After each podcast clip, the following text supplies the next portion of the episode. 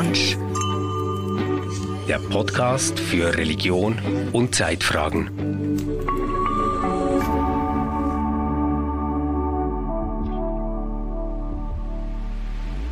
Hallo und willkommen zu dieser Podcast-Ausgabe zum Thema Rainbow Church. Brauchen wir queere Pfarrämter? Ich bin Johanna Di Blasi und zu Gast ist wohl der Experte in der Schweiz auf diesem Gebiet, kein geringerer als Frank Lorenz. Hallo, Herr Lorenz. Schönen Gruß aus Basel in meine Lieblingsstadt. Frank Lorenz ist Leiter der offenen Kirche Elisabethen in Basel. Er ist reformierter Pfarrer, Journalist, Betriebswirt, Notfallpsychologe, Armeeseelsorger und gelegentlich werden sie auch tituliert als Pfarrer mit der Lederjacke. Ja, die Medien haben das ganz gerne, wenn sie jemanden an einem äh, Kleidungsstück oder an einem an Tätowierung, die sie jetzt nicht sehen, festmachen können. Das stimmt, das gehört ein Stück zu mir, die Identität, ein Stück weit urbane Großstadt, Seelsorger mit einem Bike, mit einer Lederjacke, mit Tattoos, der mit den Menschen unterwegs ist, so eine Art Pfadfinder oder einer sagte mir auch schon mal Pionier, stand mal in einem Arbeitszeugnis. Das sind alles Zuschreibungen, die ich ganz gerne habe. Mein Lebenspartner hat mir im Moment äh, das Biken etwas eingeschränkt. Äh, dafür habe ich ihm das äh, Bungee-Jumpen und Drachenfliegen eingeschränkt. Das ist so der Deal für zwei Männer über 55, die einander Sorge tragen. Ist so, ja. Sie haben in Basel reiche Erfahrung als Regenbogenpfarrer. Und nun ist es so, in Zürich wird ein neues Pfarramt errichtet, ein spezielles, spezifisches queeres Pfarramt. Und mir ist aufgefallen, dass diese Neuigkeit geteilt aufgenommen worden ist. Es gibt auch welche, die sagen, die, die fast enttäuscht reagiert haben, die sagen, hm, in der reformierten Kirche, da dachten wir, da sind doch Andersliebende wirklich in den Gemeinden willkommen. Wieso brauchen gerade wir da ein Spezialpfarramt? Und außerdem ist das Thema nicht längst durch. Was sagen Sie? Was ist Ihre Erfahrung? Ist das Thema durch?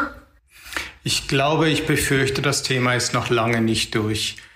Wir schauen mal auf die anstehende Abstimmung über das Thema Ehe für alle. Das Referendum wurde von Männern und Frauen ergriffen, die zu einem guten Teil von sich behaupten, sie seien christlich motiviert. Da kann ich natürlich nur heftigst widersprechen. Auch solange noch ein Mann, eine Frau, eine Transperson in eine christliche, am besten sogar noch evangelisch reformierte Kirche kommt und sagt, endlich darf ich hier zu Hause sein, solange das nicht möglich ist, dass jeder Mann, jede Frau, der oder die gleichgeschlechtlich liebt oder eine Transperson ist, in eine christliche Kirche kommt und den Eindruck haben muss, ich bin hier nicht willkommen, ich muss meine Identität an der Türe abgeben, solange ist dieses Thema sowas von nicht durch. Sie haben selber vor einem Jahr geheiratet oder genauer eine eingetragene Partnerschaft äh, eingegangen. Und jetzt würde ich mich fragen, wie, wie ist denn gegenwärtig der Stand jetzt in der reformierten Kirche? Sie ist ja gespalten bei diesem Thema und es ist ein bisschen unübersichtlich aus meiner Sicht. Können Sie uns da ein Update geben? Wo stehen wir? Die reformierte oder die evangelische Kirche kennt ja kein Lehramt, sodass im Unterschied zu den katholischen und den christkatholischen, äh, den, den römisch-katholischen Gemeinden, äh, wir haben nicht nur einen Papst, wir haben in jeder Gemeinde Papste und Päpstinnen. Aber wenn man mal so den großen Hauptstrang der Argumentation anschaut, dann ist von der Leitung der evangelischen Kirche in der Schweiz, also dem der EKS, ehemals SEK, bis und mit zu den allermeisten Kantonalkirchen, ich glaube sogar allen, mehr oder weniger eine Stellungnahme im Raum, die schwule und lesbische Christinnen und Christen willkommen heißt, die Diskriminierung verbietet, bis zum ganz positiven Satz, es ist eine Schöpfungsvariante, das hat der ehemalige Präsident des SEK oder der EKS, der Gottfried Locher, noch in einer seiner letzten Amtsmonate auch sagen dürfen, dass Menschen, die gleichgeschlechtlich lieben, eine genauso akzeptierte Schöpfungsvariante ist wie die, die gegengeschlechtlich lieben.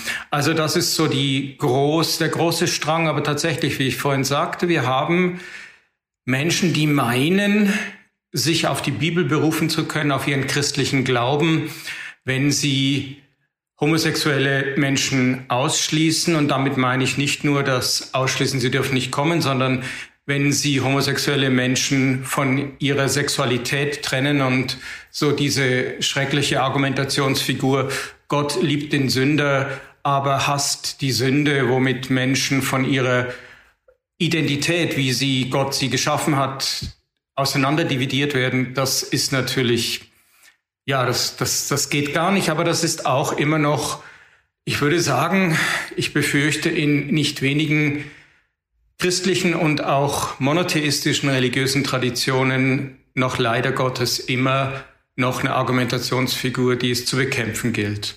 Und ich sage bewusst monotheistischen Religionen, denn was ich mindestens herausgefunden habe bei nicht monotheistischen Religionen, Buddhismus bis zu Naturreligionen, wobei das Wort Naturreligion ein Widerspruch in sich selbst ist, aber Sie wissen, was ich meine, dass vor allem die monotheistischen Religionen, abrahamitische Tradition einen Hass, einen potenziellen Hass gebären können gegenüber Menschen, die gleichgeschlechtlich lieben. Und das ist der Sinn der in all diesen drei Traditionen entstandenen queeren Theologien, die ganz klar postulieren, da wird den heiligen Schriften, der Tora, dem Koran und der Bibel, Bibel des Neuen Testamentes Gewalt angetan. Und da würde ich vollkommen zustimmen. Es ist eine Zuschreibung, die in, der, in den heiligen Schriften so nicht herausgelesen werden kann. Aber eben, das ist die heteronormative Zuschreibung. Und queere Theologien versuchen das aus dem Raum zu schaffen. Sie haben jetzt queere Theologien angesprochen. Vor 30 Jahren ist äh, der Begriff Queer Theory geprägt worden. Und zwar genau vor 30 Jahren. Das war eine Konferenz damals in Kalifornien, University of California. Und das war eine Literaturwissenschaftlerin, Teresa de Laurentiis. Sie hat das geprägt und ich habe mir jetzt nochmal den Text vorgenommen und das ist interessant, weil der Hintergrund war AIDS die AIDS-Epidemie, die wieder einem Denken Vorschub geleistet hat, ähm, das Homosexualität pathologisiert. Und der Versuch war nun, Vorurteile zu überwinden, aber auch eine breitere Front zu schmieden, dass man sagt, wir gehen von diesen Diskriminierungserfahrungen einer Minderheit aus und versuchen aber einen viel breiteren sozialen Wandel anzuschieben, und zwar im Verein auch mit feministischen Gruppen und ganz wichtig auch, äh, dass man auch die soziale Ungleichheit in den Blick nimmt. Ein privilegierter homosexueller Mensch oder ein Unterprivilegierte, das, das ist ein Riesenunterschied auch, dass man das also noch, oder auch beim Feminismus, eine schwarze Frau oder eine weiße privilegierte Frau, dass man das in den Blick nimmt. Wo würden Sie denn sagen, sind wir da jetzt 30 Jahre später? Ich habe zu wenig guten und genauen Überblick, um den, die gesamten Stand der Diskussion beurteilen zu können.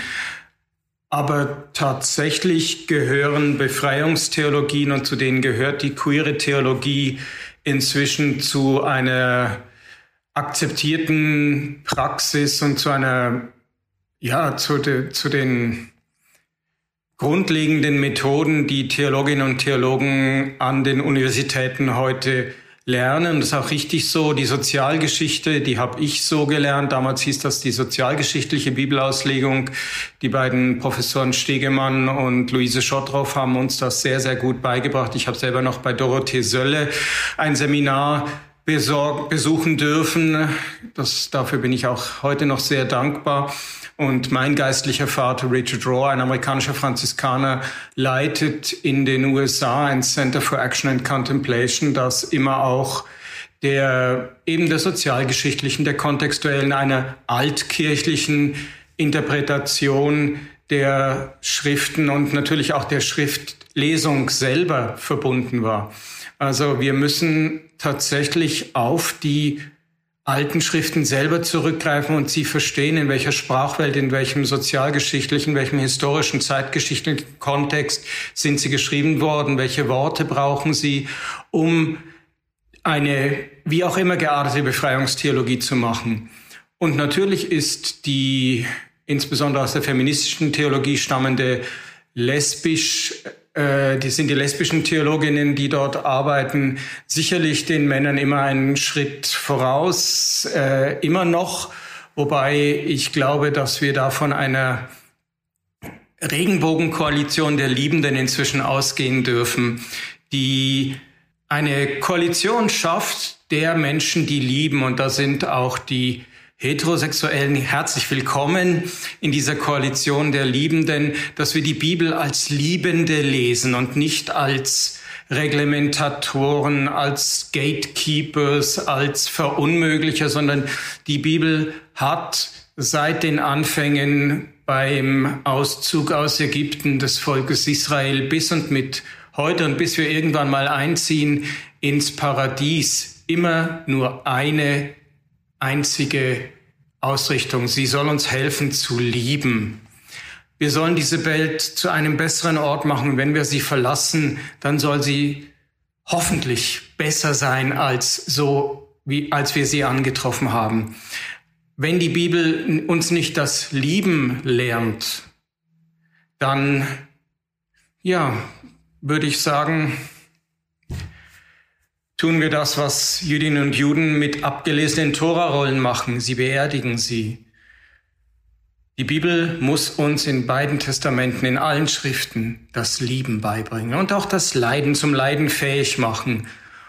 Und dann hat sie ihren Zweck erfüllt. Das ist, glaube ich, der zweite Gebrauch des Gesetzes nach Martin Luther.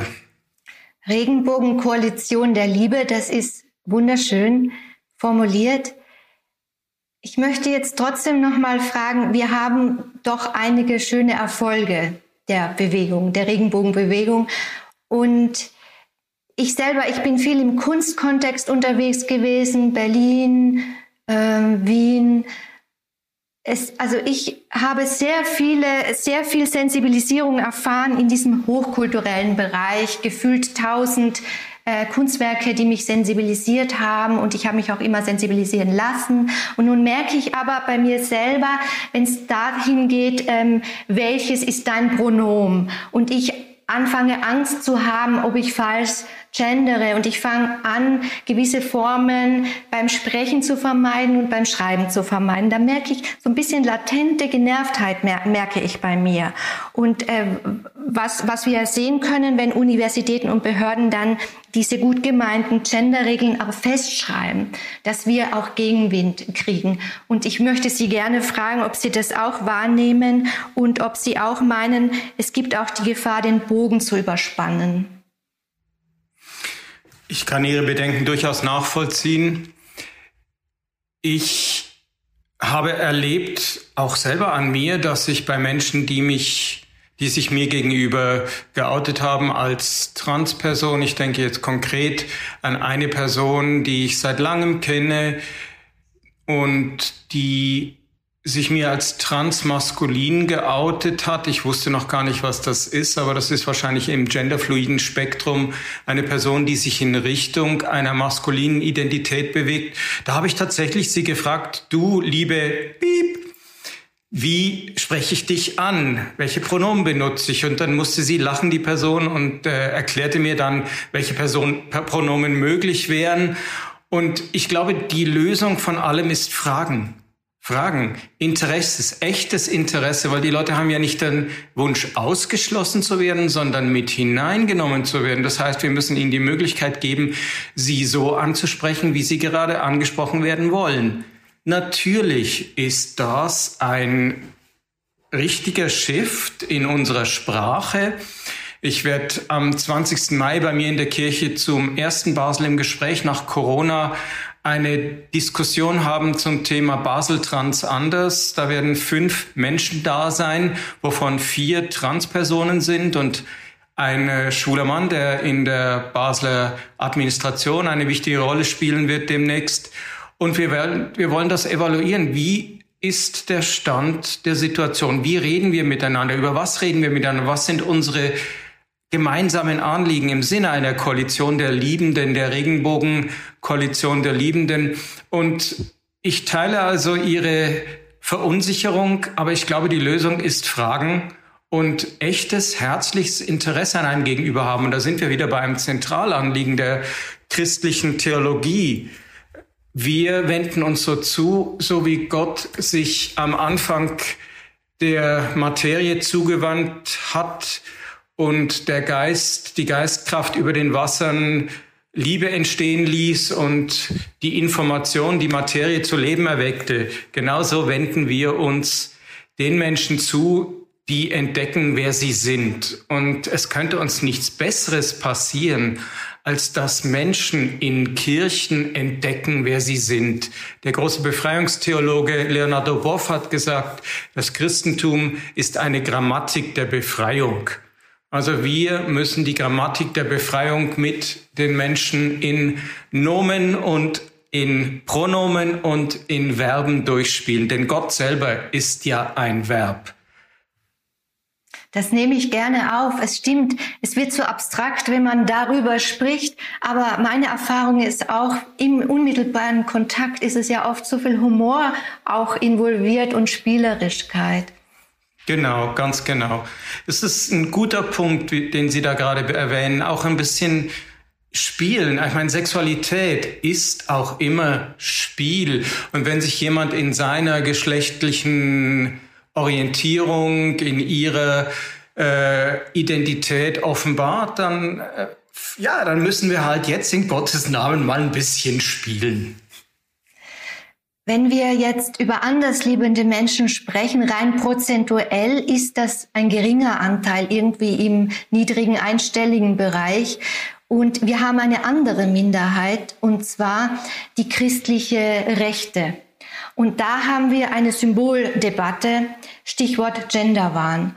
Und besonders Extreme, die sagen, ähm, Homo-Ehe, die stellen Homo-Ehe praktisch auf eine Ebene mit Abtreibung und beides ist dann irgendwie Sünde und es werden Schreckensbilder gemalt von apokalyptischen Weltzuständen.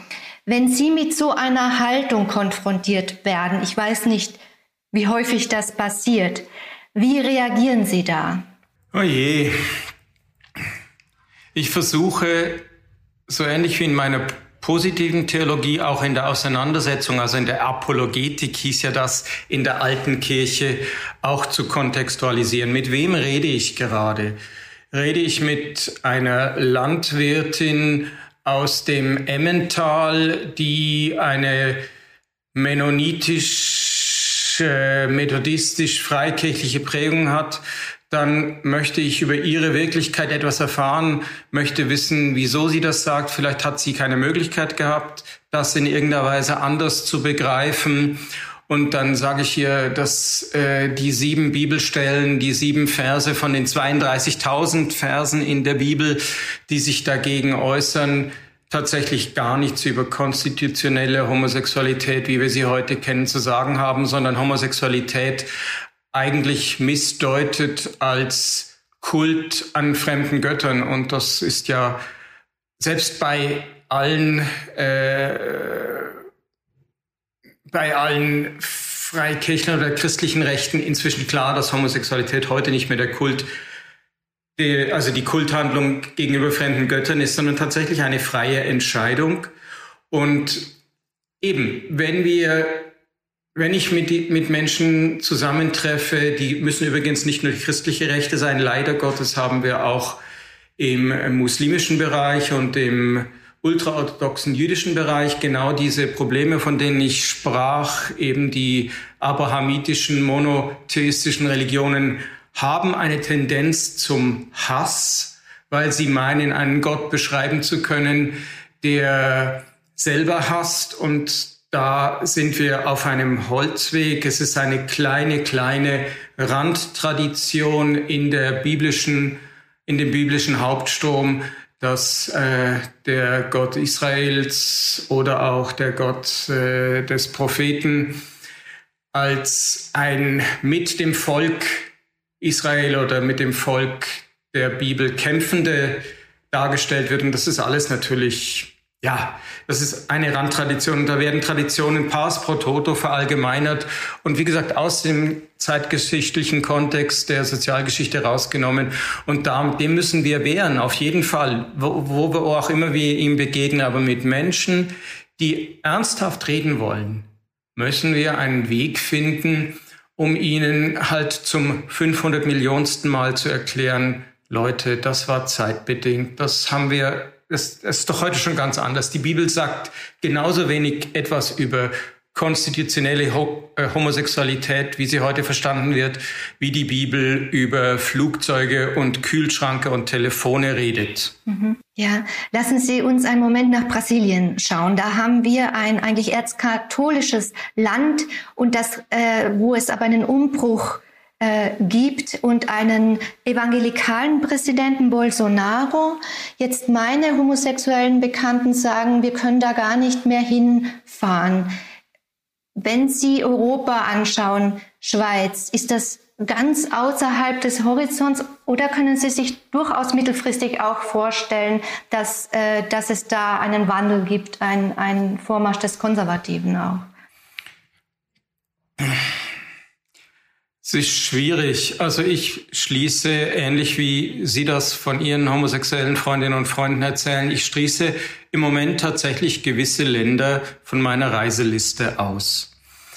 Und das heißt für mich, dass ich tendenziell vor allem in Westmitteleuropa, wenn ich dann wieder reisen darf, in Westmitteleuropa, in demokratischen Staaten unterwegs bin und äh, schon Polen kann schwierig sein, Ostpolen, Ukraine. Ich habe zwei herzliche, herzlich äh, willkommene Mitarbeitende bei mir aus Polen und aus der Ukraine, die mir immer wieder berichten, wie die Situation dort ist, sozusagen firsthand.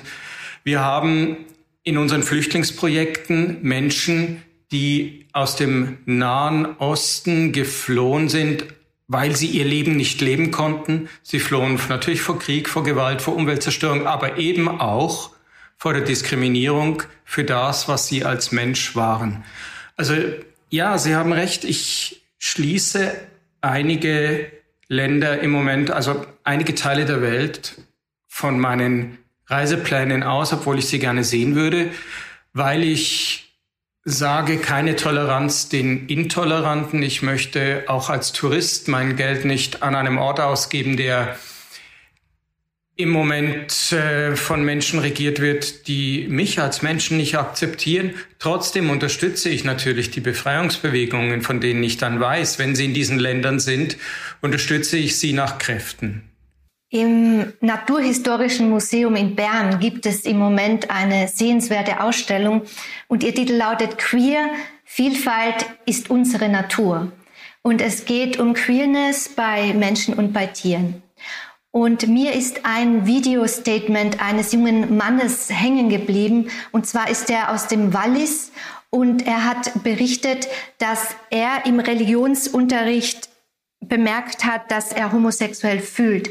Sein Religionsunterricht ist, glaube ich, so würde ich schätzungsweise sagen, mal 20 Jahre liegt das zurück. Und da wurde ein pädagogischer Film gezeigt, der abschrecken sollte eigentlich. Und zwar wurde suggeriert, wenn ihr Drogen nehmt, dann läuft ihr Gefahr, homosexuell zu werden. Und es wurden dann, es wurde ein Foto mit küssenden Männern eingeblendet. Und der junge Mann hat das zum ersten Mal gesehen und es hat ihn nicht mehr losgelassen. Ich liebe und ich liebe Menschen. Im Moment ist das ein Mann schon seit geraumer Zeit, aber es waren auch Frauen. Ich bin also auch in diesem Spektrum fluid unterwegs. Ich habe meinen Ort gefunden, meinen Lieblingsmenschen gefunden und ich kann das, was Sie über den jungen Mann aus dem Wallis nachvollziehen, äh, sagen, sehr gut nachvollziehen.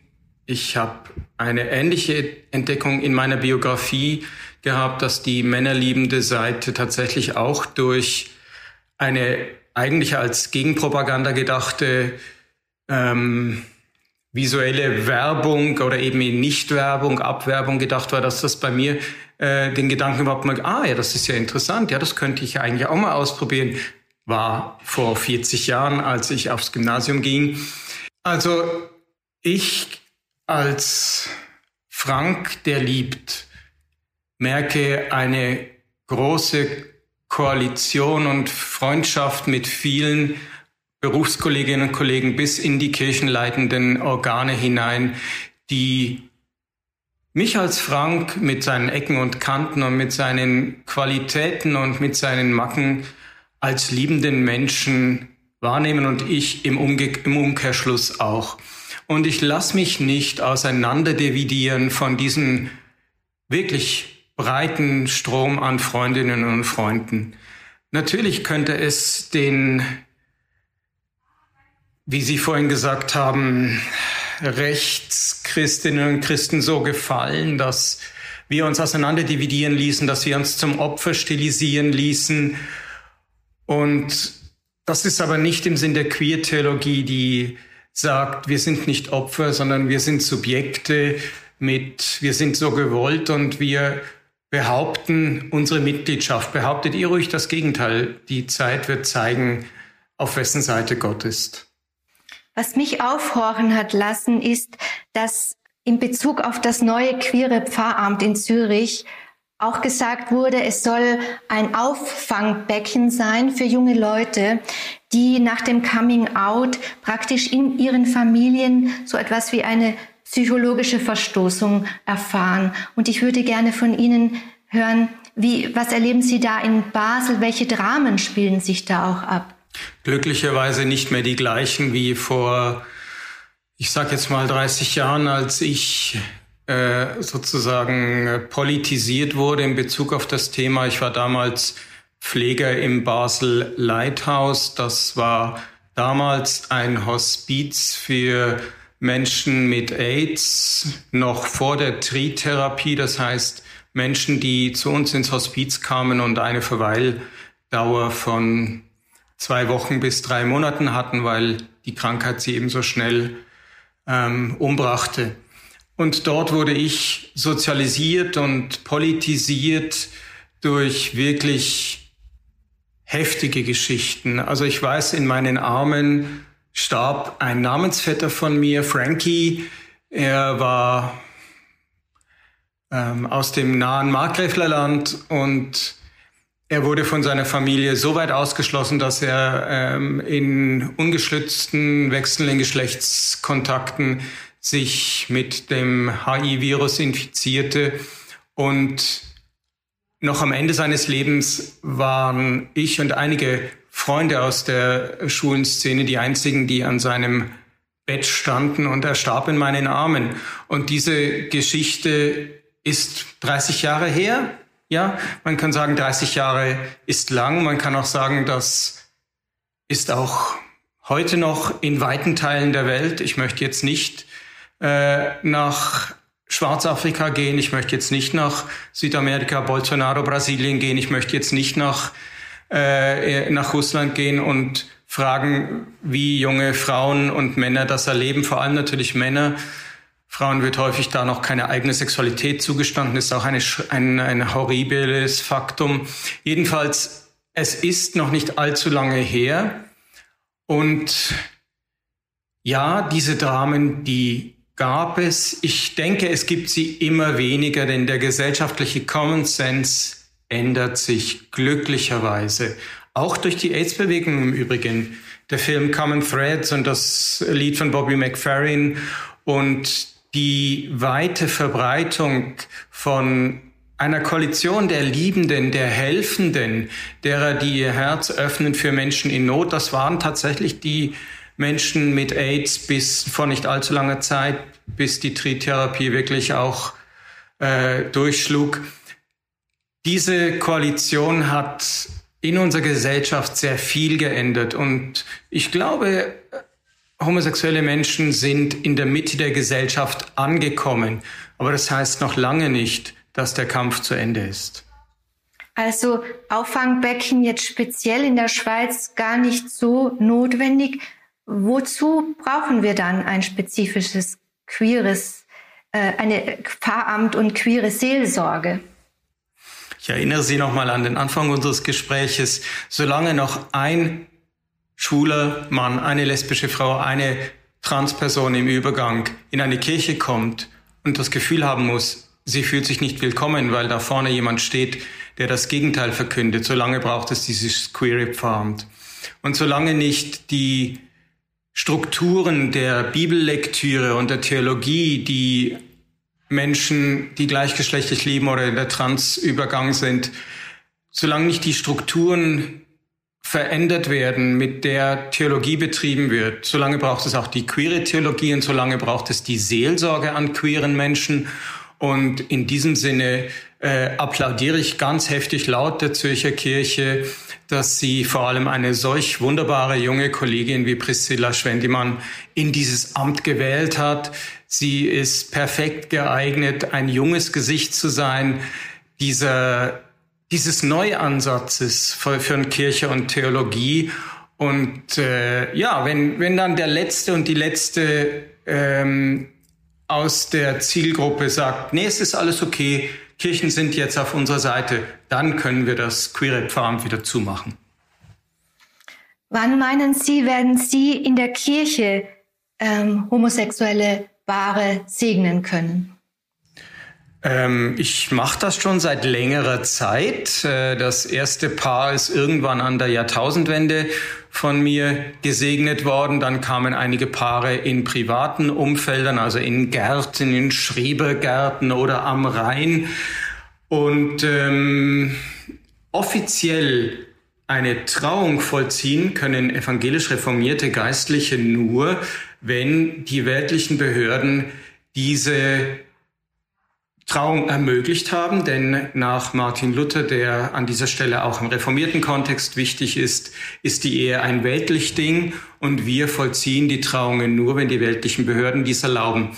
Aber ich bin guter Dinge, dass wir es schaffen, denn gegenüber dem Referendum, das in kurzer Zeit 50.000 Unterschriften gesammelt hat, hat eine große Koalition aus Liebenden, eine Regenbogenkoalition, inzwischen zwischen 80 und 100.000 Gegenunterschriften gesammelt. Also kein Problem, wir schaffen das, aber es braucht halt immer noch etwas Mut und Kraft. Erklären Sie mir bitte noch gegen Ende etwas. Als ich studiert habe in Wien, war ähm, Heiraten ganz unpopulär. Das galt wirklich als altmodisch. Wieso ist das auf einmal so und gerade auch in progressiven Kreisen und gerade auch das kirchliche Heiraten, warum ist das so plötzlich, warum hat sich das so gewandelt und es ist so begehrt und gefragt? Ist es, glaube ich, gar nicht. Wir haben im Kanton Basel-Land, wo ich herstamme, die Möglichkeit der Segnung, der Partnerschaftssegnung schon seit den späten 90ern. Und ich war acht Jahre lang Pfarrer in Rheinach-Baselland, in einer der größten, urbansten Gemeinden des Kantons Baselland. Und dort kamen ganze drei Paare auf mich zu, während acht Jahren. Also es ist nicht wirklich nachgefragt, aber die Symbolbedeutung ist viel, viel wichtiger. Dass Menschen, die das wollen, das auch können und das auch sollen dürfen, das ist wichtig. Tatsächlich ist es in der queeren Community eine offene Diskussion, dass das, was Sie in der, in Wien offenbar vor, ich weiß nicht, 20 oder 30 Jahren auch inzwischen erlebt haben, Wieso sollen wir uns jetzt in diese bi-heteronormativen Verhältnisse reinpressen lassen? Das hat doch keinen befreierischen Aspekt mehr. Wissen Sie was? Das kann man erst beurteilen, wenn man es mal hat. Wenn wir also mal 100 Jahre lang homosexuelle Trauung, Ehe für alle in der Schweiz haben, dann können wir sagen, okay, wir brauchen es jetzt eigentlich für niemanden mehr. Aber im Moment ist der symbolische Gehalt doch sehr, sehr groß und vor allem für die christlichen Kirchen und dann in der Folge wahrscheinlich auch für die liberalen oder konservativen jüdischen Gemeinden und irgendwann dann auch, ich weiß es gar nicht, gibt es eine islamische Hochzeit wahrscheinlich schon. Ich müsste das mit meinem Kollegen Kerem Adi Güzel von Al-Rahman mal besprechen. Auf jeden Fall, sobald dann das mal 100 Jahre durchgezogen ist, dann können wir sagen, wir brauchen das nicht mehr, denn es ist nicht emanzipatorisch und nicht queer und nicht befreierisch. Aber im Moment lassen Sie uns das mal machen. Sie haben jetzt Anfang Mai ja ein, eine schöne Feier gehabt, den ersten Hochzeitstag. Sie haben mitten in Corona äh, hinein geheiratet. Aber ich glaube, Sie legen auch Wert darauf, dass das ist eben noch nicht Hochzeit in dem Sinne, wie Sie sich wünschen würden. Es ist halt dann doch eine eingetragene Partnerschaft. Richtig, ja. Zwar hat der schweizerische Gesetzgeber, die Gesetzgeberin die Intention gehabt, die eingetragene Partnerschaft mit möglichst vielen Vorteilen und Qualitäten inklusive der Nachteile übrigens auszustatten. Also wir zahlen jetzt zum ersten Mal als gemeinsam Versteuernde die Heiratsstrafe aber es ist halt so. Also der Gesetzgeber hatte die Intention, homosexuelle Paare in der eingetragenen Partnerschaft, die übrigens auch für heterosexuelle Paare offen ist. Und drei Prozent der eingetragenen Partnerschaften sind tatsächlich auch heterosexuelle Paare laut Bundesamt für Statistik. Item. Also äh, der Gesetzgeber, die Gesetzgeberin hatte die Intention, möglichst viele Rechte, insbesondere was Erbschaft, Aufenthalt und Besuchsrecht und Verfügungsrecht in Krankheitssituationen angeht, gleichzustellen. Und das ist tatsächlich auch passiert. Aber eben, am Ende des Tages ist es eine leicht kastrierte Form der Ehe. Und ich hätte doch gerne, wenn ich alle meine Pflichten plus mehr als Armeeangehöriger übrigens, der im Jahr zwischen fünf und sechs Wochen seiner Zeit für die Eidgenossenschaft für Mutter Helvetia aufwendet. Wenn ich doch alle meine Pflichten erfülle, sogar noch die Heiratsstrafe zahle, wieso um Gottes oder um Helvetia willen kriege ich dann nicht die Ehe für alle? Das wäre dann schon meine letzte Frage gewesen als Regenbogenpfarrer. Wenn Sie drei Wünsche offen hätten. Einen haben Sie jetzt schon genannt. Und die zwei weiteren, ja, das ist wahrscheinlich, ich nehme Rückgriff auf unser Gespräch, das mir sehr gefiel, die Koalition der Liebenden. Ich möchte es erleben, dass wir wie im Himmelreich, und ich weiß, das Himmelreich werden wir auf Erden hier richten, seit Heinrich Heine ist uns das allen klar, aber tatsächlich, ich hätte gerne wie im Himmelreich einen langen Tisch, wo alle Liebenden sitzen und das heilige Mahl der Liebe, das Liebesmahl, so heißt nämlich das Abendmahl eigentlich, das heilige Mahl feiern und danach ein Sättigungsmahl feiern, wo neben Brot und Wein und Fisch auch Wasser und Käse und Olivenöl dabei sind und vielleicht für die Nicht-Veganer über dem Feuer ein Hammel sich dreht und wir alle dort sitzen und einander erzählen über unsere Art zu lieben und miteinander lachen und dann auch mal sagen, nee, ich verstehe das ganz anders wie du. Eine große Tafel, wie das Himmelreich ja immer schon beschrieben wird bei den Prophetinnen und Propheten der heiligen Schriften unserer Tradition und auch ähm, bei den Liedermachern und Sängern. Und der dritte Wunsch ist, dass ich, wenn einmal mein Leben irgendwann von mir gefordert werden sollte, und das wird irgendwann von mir gefordert, dann bete ich jeden Morgen und jeden Abend bei den Laudes und bei der Komplett darum, dass ich dieses Leben dankbar und liebevoll loslassen kann. Lieber Herr Lorenz, Vielen Dank äh, für dieses schöne Gespräch und viel Segen und Gelingen bei Ihren vielfältigen Aktivitäten. Ich danke Ihnen, Frau de Blasi. Tschüss. Tschüss.